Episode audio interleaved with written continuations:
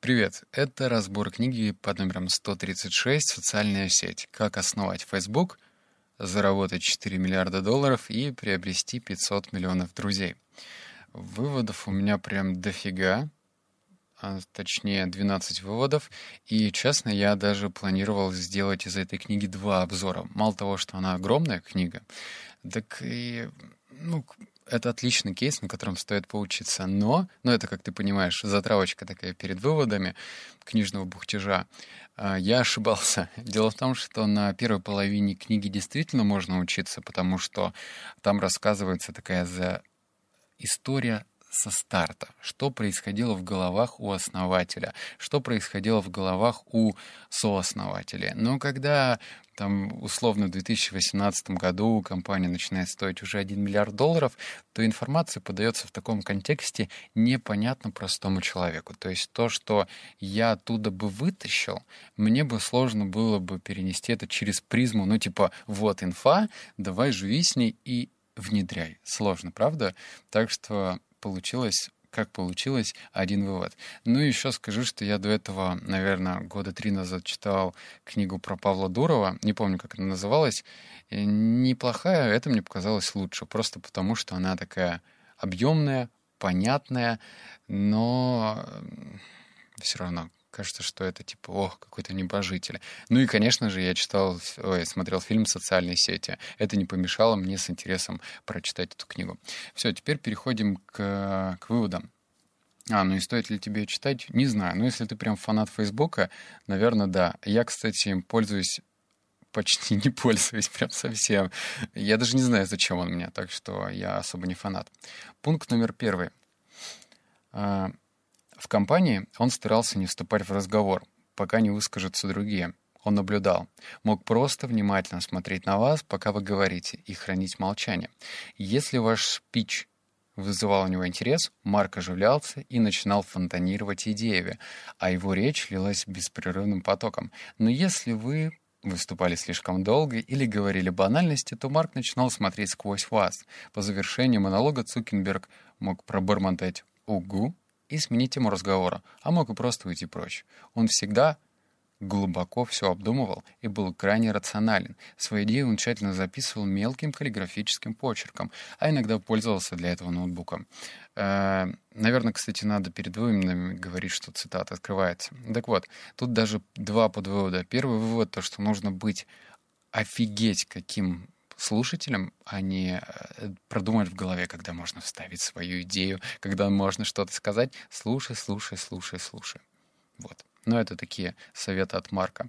А он, кстати, в свое время так и учился. Он ходил на встреча с э, венчурными капиталистами, которые хотели купить его компанию, и морочил им голову. То есть он делал вид, что мне как бы интересно продать компанию, но в то же время он учился, задавал много вопросов учился. А второй подсовет из этого вывода, что он все записывал. Так что, ну, если у тебя нет на телефоне заметок, то, наверное, пора задуматься, что пора их завести. Так, вывод номер два. А, главной темой разговора был... А, цитата открывается. Главной темой разговора был интернет. В комнате общежития постоянно возникали разговоры о том, что можно, а чего нельзя сделать в режиме онлайн. Какой веб-сайт считать хорошим и что произойдет, когда интернет проникнет во все сферы современной жизни. В начале семестра у Хьюза не было никакого интереса к компьютерам, но к середине учебного года он влекся постоянными разговорами о программировании и интернете и начал эмоционально выдвигать собственные идеи, как и Олсон, сосед по комнате московица. Когда Цукенберг представил новый программный проект, каждый из троих предлагал массу вариантов, инструментов для его реализации. Но именно в их тесной комнатушке и возникла идея, призванная изменить этот мир. Все, цитата закрыта. А, подумай, а какие разговоры ты ведешь со своими приятелями чаще всего? На какую тему? Что вы обсуждаете?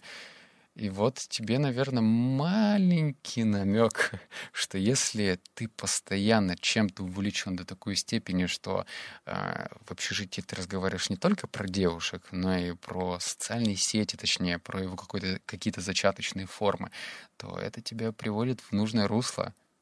М? А если про футбик все время разговаривать, ну, хотя, может быть, и на это можно бизнес сделать.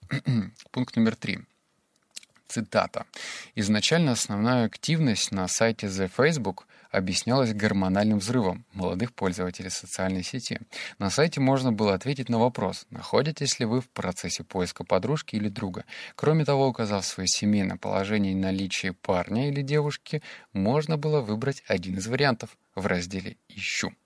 Самым востребовательным оказался случайный поиск, когда вы подмигивали кому-то, уведомление об этом просто отображалось в профиле этого человека, и он тоже мог вам подмигнуть. Очевидно, такие действия имели неприкрытый сексуальный подтекст, но ведь речь идет о студентах, в конце концов. Все закрыто, цитатка.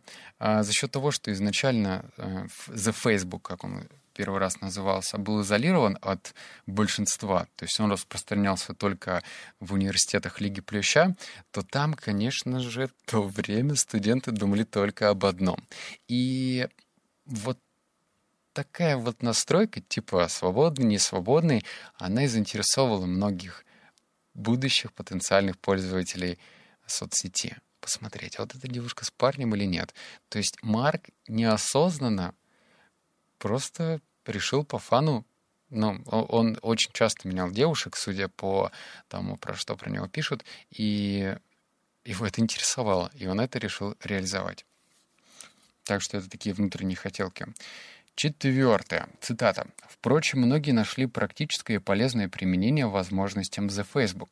Создание групп для проведения учебных занятий, подготовка встреч в клубах по интересам и размещение отзывов о прошедших вечеринках и мероприятиях.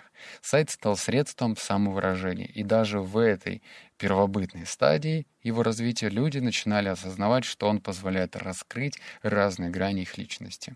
Еще одна функция оказалась очень актуальной для студентов — можно было щелкнуть на название учебного курса и просмотреть список записавшихся на него студентов.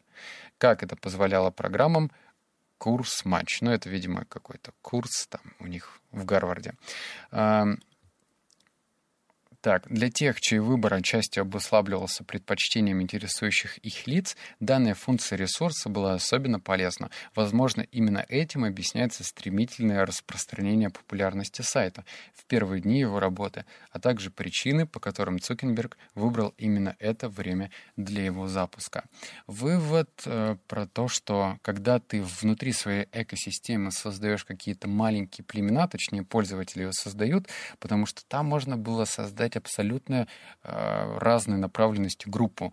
Группа любителей сыра с дырочками, группа любителей путешествовать с рюкзаками по Северной Америке, группа любителей езды на велосипеде. То есть, когда ты создаешь экосистему внутри других экосистем, то твои пользователи гораздо глубже погружаются в эту соцсеть. Удержаемость, кстати, у The Facebook в те моменты била все рекорды. Тогда ни один сайт, вообще ни один сайт не мог похвастаться таким удержанием.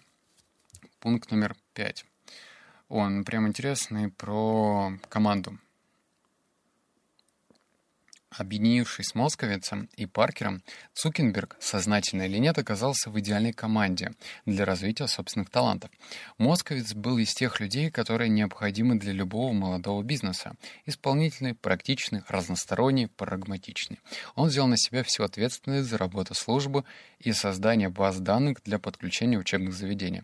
Большую часть механических заданий выполняли практиканты. При необходимости он мог трудиться в, в противоположность московицу Паркер, опытный учредитель компании, не понаслышке знакомый с миром бизнеса. Он специализировался на налаживании реальных связей, поскольку знал многих в Кремниевой долине и умел достучаться до любого. Шон всегда элегантно выглядел и не жалеет денег, когда они у него есть. На хорошую еду, красивую прическу и стильную одежду он может внезапно отменить встречу после ночной вечеринки, но чего у него не отнять, он отличный оратор, обладающий талантом рассказывать о The Facebook именно то, что нужно. Кстати, потом пишется в книге про то, что Эд Шон Паркер, один из будущих таких ключевых лиц в компании The Facebook, он был и имеет ключевую роль. Именно он дал такой быстрый старт. Именно он стал тем человеком, который сказал, что Facebook звучит круче, чем The Facebook. Ну, в общем, он помогал налаживать контакты, он помогал находить будущих инвесторов, и, и в общем, он был крутым оратором, ну и сейчас есть. А, я не могу сказать, что это совпадение, если московец — это его, ну, Марка сосед по комнате, то, наверное, это совпадение. И причем такое совпадение, что московец, по-моему, он бразилец или кто-то там, и, в общем, у него отец э, крупный миллионер. Вот, прям богатенький дядя. То есть он передавал свои, пред, свой предпринимательский опыт своему сыну. А Шоном Паркером встреча была такая более спонтанная. То есть они, естественно, не учились. У Шона Паркера было уже два неудачных опыта. И как-то вот ну, скорее Марк стал инициатором. Так что просто ищи. С одной стороны, э, тебя может ключевой человек окружать, с другой стороны, нужно включать свой радар. А, пункт шестой. Блин, только половина. Ну ладно, сейчас скоримся. Марк был э, очень осторожен в оценках вероятности построения настоящей империи, рассказывает Паркер. Его терзали сомнения. Это, кстати, интересно. Вот слушай. Э, может, наш сайт временное увлечение? — говорил Марк. «И скоро о нем никто не вспомнит». Марку нравилась идея за Facebook, и он настойчиво хотел довести ее до логического завершения. Но, как и другие создатели империи, он одновременно был очень решителен и чрезвычайно скептичен. Как сказал первый глава корпорации Intel, Энди Гроф, выживает только паранойки. Такой, наверное, просто интересный инсайт. Даже он в те года, ну, в смысле Марк, сомневался вообще в своей идее. То есть у него было какое-то социальное подтверждение, рост подписчиков постоянно был, там люди регистрировались какими-то бешеными темпами, но он сомневался. Сомневался 2-3 года. Он, кстати, параллельно делал еще один проект, и сомневался. Вот представь, три года он сомневался, блин, а стоящая ли эта идея или нет. А, пункт седьмой. Создатель Friendster признает, а этот вывод, сейчас такой пунктик скажу. В общем, Павла Дурова обвиняли в том, что он копирует Facebook. А Марка обвиняли в том, что он скопировал MySpace чуть-чуть, потому что они так, MySpace чуть-чуть прямо раньше выпустился, но все-таки Friendster. Friendster — это более-менее одна из первых социальных сетей была. И вот что говорит один из основателей Friendster. А он признает, что строил свой сайт, воспользовавшись чужими идеями. Он говорит об этом так. «Я не придумывал новых концепций. Новым были только восприятия сайта, его дизайн и функции. Но в действительности, по словам Шона Паркера, Джонатан расшифровал этот код. Он определил базовую структуру социальных сетей, какой мы ее сейчас знаем. После сайта Friendster в Сан-Франциско запустили множество социальных сетей, которые стремились повторить его успех. Да, Friendster, он, кстати, стал таким успешным проектом, но в свое время сдулся за счет того, что не успевал с нагрузкой. Тогда сервера не справлялись, и пользователи терпели вот этот дикий дискомфорт, когда страница могла грузиться секунд по 25-30. В общем, все копируют, все копируют друг друга. Прослушай мою, мой обзор на книгу «Кради художник», там про это подробнее. Пункт номер восемь. Веселись. Э, Марк даже вставил в службу The Facebook в то время в сети при выполнении поиска ниже результатов отображалось небольшое поле. Первоначально в нем появлялась надпись «Я найду что-нибудь, чтобы сюда положить». Затем Марк заменил ее на «Я даже не знаю, как выглядит перепелка». Этот это перефразированные цитаты из фильма «Незваные гости». Позже он использовал фразу «слишком близко для ракет», я переключаюсь на пулеметы, которые в фильме «Лучший стрелок» произносит Том Круз в роли летчика-истребителя. В общем, как ты понимаешь, он не сильно парился, что про него что-то подумает. Он просто кайфовал. И вот такие вот странные фишки использовал. И, кстати, эти фишки замечались. Когда Facebook начал разрастаться, общую рабочую почту закидали фотографиями перепелки. Ну, то есть он писал, я, а, что там, как? Я даже не знаю, как выглядит перепелка, и ему отправляли эти фотографии. То есть это, наверное, не совсем супер вывод, но просто если ты получаешь удовольствие от таких мелочей и даешь себе возможность их реализовать, то и будь так. Классно же. Пункт номер 9.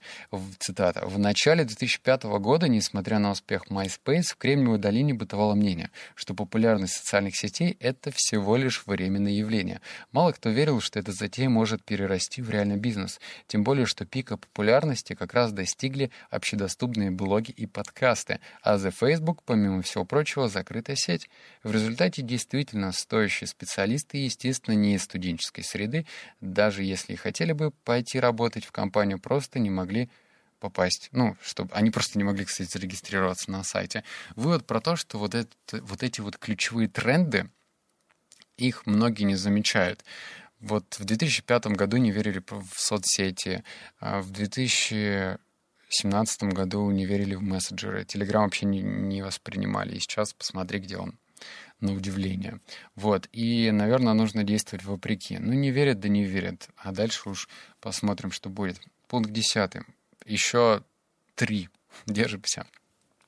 Интерфейс Facebook э, все еще был малоэффективным и недостаточно продуманным. Uh, унаследованный еще со времен его создания в студенческом общежитии. Веб-дизайнер Аарон Ситинг, близкий друг Паркера, перешел на работу в компанию The Facebook на полную ставку. В первый же день, пройдя в офис, я спросил у Марка, что мне делать, вспоминает Ситинг. Он ответил что-то вроде а, «Ты же дизайнер, займись дизайном сайта». Ситинг целое лето тесно сотрудничал с Цукенбергом, стремясь полностью разработать в программном коде и специфике, разобраться в программном коде и его специфике. Дружественный и понятный интерфейс лишь спустя некоторое время стал визитной карточкой сайта. Мы не хотели чего-то необычного. — говорит Ситтиг. «Мы старались сделать так, чтобы дизайн сайта не отвлекал пользователя и не мешал им общаться друг с другом». М? То есть, блин, а вот тебе такая противоположность. Если Стив Джобс просто фанатично любил дизайн, и он старался все ключевые метрики отслеживать, ну, в плане дизайна, что как будет, какая толщина iPad, айфона, какая длина, какой экран, какие иконки, он браковал какие-то иконки, которые его не устраивали, то Марк говорил, ты же дизайнер, сделаешь что-нибудь. И это на самом деле добавляет больше энергии, потому что да, Марк гениален в чем-то, но в то же время он совершенно ничего не понимает в других вещах. Он просто знал, что сайт должен быть удобный. Все. Как бы сильно быть умным для этого не нужно. Пункт 11 про то, что как долго ждали и надеялись. Так, цитата. «Такого не ожидал никто. Пользователи The Facebook просто возненавидели ленту новостей. После запуска программного кода команда инженеров стала ждать первой реакции от 9,4 миллиона участников социальной сети. Первое, что они прочли — «Выключите это дерьмо». Вечернее празднование было омрачено, и сотрудники Facebook перестали размахивать бутылками шампанского и уставились в экраны своих мониторов, где постоянно кто-то жаловался на новую функцию. Это был наистрашнейший кризис в истории Facebook. Среди сотен отзывов, а, вот слушайся, среди сотен отзывов о ленте новостей позитивным оказался только один. Протестующих же оказалось 750 тысяч человек. Какое решение? А, ну, в общем, а, что произошло? А, ребята из Facebook, блин, звучит, как будто я их знаю, Сотрудники компании Facebook очень рассчитывали на ленту новостей. Это был прорыв, ну, чтобы тебе показывали персонализированную информацию на основе там твоих э, предпочтений. Вот, вот тебе, короче, подсовывали нужный контент. И все так рассчитывали, что это будет бомба, в итоге 750 тысяч э, человек сказали, что это полное говно, и только один сказал «Вау». Какое решение? В общем, все начали бунтовать, э, рост не, негативных рост людей, кому не нравилось э, это нововведение, все становился больше. И сначала э, это старались игнорировать. Затем Марк э, вышел на связь и сказал, да все ок, вы привыкнете. Потом ему пришлось признаться, ну, что типа я совершил ошибку, и начали вводить какие-то послабления. Ну, там можно было как-то настраивать эту ленту под себя. Вот, то есть этот кризис, это был серьезный кризис, потому что репутация рушилась, пользователи начали ворчать, и вот выход э, в свет и сказав, э, признав свои ошибки, решил эту проблему. И пункт номер 12, короткий, я уже устал. Прошла неделя, и Фрузи, или Фрузи, вновь навестил Цукенберга в его офисе. «Отлично, я поговорил с ним», — сказал Цукенберг. «Э, «С кем?» э, «С Биллом Гейтсом». Даже на начальном этапе становления компании Facebook Цукенберг серьезно задумался о том, как превратить сайт, предназначенный для обмена информацией и общения, в нечто большее. В общем, он все хотел сделать платформенную сеть, то есть чтобы там не просто люди знакомились, общались, но и чтобы там появилась возможность э, приложений Кстати, это стало такой своеобразной вехой развития Facebook, потому что когда открыли доступ для разработчиков, типа делайте что хотите, разные приложения на платформе Facebook, это просто был феноменальный успех. Ну и чтобы где-то с кем-то пошушукаться на эту тему, э, Марк выбрал для этого не просто кого-то, а Билла Гейтса, и ему удалось встретиться вот так. То есть он изначально мыслил такими категориями, если у кого-то спрашивать, то у какого-то крутого перца, а не у десятого человека, который что-то там делает. И все. Встретился, узнал свою информацию, и у него все получилось. Бух, выдохнули. В общем, это были 12 выводов. Не хоть, вот, вот прям выдал тебе все, что я вытащил. Надеюсь, ты это ценишь. Переходи на сайт, там сейчас появляется все больше и больше текстовых версий книг на миллион. А значит, ты их лучше закрепишь, лучше запомнишь и внедри в свою жизнь. Все очень просто.